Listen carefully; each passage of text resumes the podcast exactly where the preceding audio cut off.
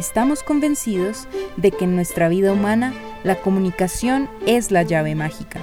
Por esto, en el viaje de Mati, siempre estamos de exploradores en este vasto campo, pues entendemos que es esencial en la formación para la vida de nuestros niños.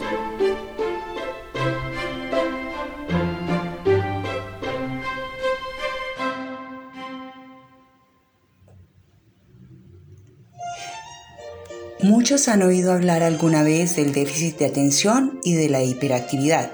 Sin embargo, uno se sorprende cuando descubre cuánto desconocimiento hay alrededor de esta condición, aún en la actualidad en esta era de tanta información. Bueno, pues aunque este trastorno no indica una discapacidad intelectual para aprender o retener cierto tipo de información, es sin embargo una condición malentendida que pone a los niños que la padecen a enfrentar difíciles situaciones en su ambiente escolar, familiar y social. El primer mito, por ejemplo, que debemos derrumbar es el de que cualquier niño o niña distraído o inquieto sufre de déficit de atención. Hay miles de situaciones que pueden hacer que la atención de una persona esté dispersa. Sobre todo influyen muchísimo los aspectos emocionales y los aspectos sociales. Nada más podemos constatar cómo en esta era tecnológica la tendencia a las llamadas multitareas, es decir, el vicio de tratar de atender a tres, cuatro y hasta más asuntos a la vez, está afectando a gente de todas las edades. Ni qué decir entonces de los conflictos familiares, las crisis económicas, bueno, la amenaza de la enfermedad, los duelos por la pérdida de un ser querido, ahora especialmente en estos tiempos de pandemia. Todo esto afecta nuestra capacidad cerebral para mantenernos enfocados, es un hecho. Entonces, lo primero que hay que entender es que este diagnóstico es un proceso que se lleva a cabo con un equipo de profesionales preparados para ello en las áreas de neurología, psicología, neuropsicología y disciplinas afines con especialidad en trastornos del aprendizaje como pueden ser la fonoaudiología, la terapia ocupacional, la psicopedagogía. Así que no porque notemos que un chiquito es distraído o muy inquieto, podemos afirmar de plano que tiene un TDAH, un trastorno por déficit de atención. De hecho, este diagnóstico no suele establecerse desde edades muy tempranas, es decir, en años preescolares, salvo que exista una condición familiar genética conocida que lo haga evidente.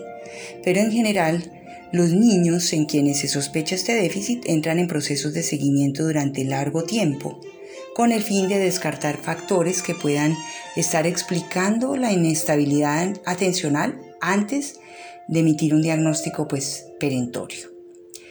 La Asociación Americana de Psiquiatría define trastorno por déficit de atención en su quinta edición del Manual de Enfermedades de DSM-5 así es trastorno con patrón persistente de inatención y o hiperactividad e impulsividad que interfiere con el funcionamiento o el desarrollo.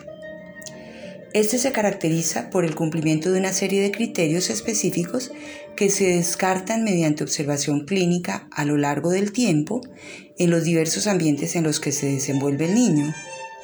Estos criterios apuntan a dificultades con el sostenimiento de la atención, el cumplimiento de tareas, responsabilidades cotidianas, la organización del tiempo, la pérdida constante de materiales de trabajo, la dificultad para terminar tareas o mantenerse en una actividad hasta culminarla, la inatención a detalles, pasos de los procesos, olvidos frecuentes, desinterés por actividades que requieren persistencia, desorganización mental para hacer cosas por pasos, etc. Como se puede apreciar, este trastorno es algo que debe tomarse en serio, ya que desde edad temprana y a lo largo de la vida puede llegar a entorpecer de manera importante aspectos fundamentales de la vida de un individuo si no se le da un manejo adecuado e inteligente desde el principio. Pero es importante tener en cuenta que en general los niños menores de 5 años tienen periodos de atención cortos e intermitentes, que fluctúan bastante de acuerdo con la motivación y el interés que despiertan en ellos los estímulos externos. En estas edades son tantas las cosas novedosas para los niños, pues que fácilmente pasan de un tópico a otro cuando son atraídos por algo que los sorprende o que es desconocido y les llama la atención. Es por esto que una de las cosas más importantes para este diagnóstico es la línea del tiempo. Cuanto más prolongado y reiterativo es el fenómeno de inatención, distracción constante o dificultad para mantener una atención focalizada, pues entonces más es la sospecha del trastorno. Por otra parte, las pautas de crianza son claves en el impacto que pueda tener esta condición sobre la organización cotidiana de las actividades básicas. Es sabido que un individuo con TDAH o déficit de atención, cuya infancia transcurre en un hogar armónico, organizado y propositivo, tiene muchísimas más posibilidades de éxito adaptativo en su vida adulta que aquellos cuyo hogar careció de normas y límites claros de un proyecto vital organizado, de horarios, disciplina y acuerdos para la vida comunitaria. Y todas estas rutinas comienzan desde el primer mes mismo de vida del niño. Comenzar a formar en el bebé hábitos de periodicidad en las horas de alimentación, sueño y vigilia es un factor clave en la organización cerebral temprana. Entre más desorden y atipicidad exista, menores patrones de atención sostenida se irán desarrollando en el bebé. Es claro, el cerebro funciona como un organizador que toma estadísticas, computa y luego prevé o se anticipa a lo que va ocurriendo a su alrededor, con respuestas basadas en lo aprendido previamente como respuesta adaptativa a los cambios y exigencias ambientales. Así, cuando los eventos suceden con cierta periodicidad, el cerebro genera organización. En cambio, cuando todo es impredecible o cambiante o inestable, pues el cerebro genera patrones semejantes, puesto que nunca sabrá a qué debe anticiparse. Por esta misma razón, el manejo de la autoridad parental no es un juego. Si los padres no establecen desde los inicios de la infancia una figura clara de autoridad para sus hijos, no podrán guiar sus pasos en el continuo proceso de toma de decisiones que la vida cotidiana implica. Y no se trata de un autoritarismo al estilo militar, no, tampoco de alguien que camina a tu lado como un mero consejero, no, tampoco. Para eso estarán las posteriores experiencias de amistad a lo largo de la vida. Los padres son ante todo líderes en el sentido pleno de la palabra. De allí la enorme responsabilidad de serlo. Tal como los biólogos lo han señalado, la impronta o esos primeros aprendizajes de las crías, incluidas las humanas, que ocurren en la crítica etapa del nacimiento y la crianza inicial, suceden por imitación. El bebé es como una esponja que se nutre literalmente de los padres en todos los sentidos.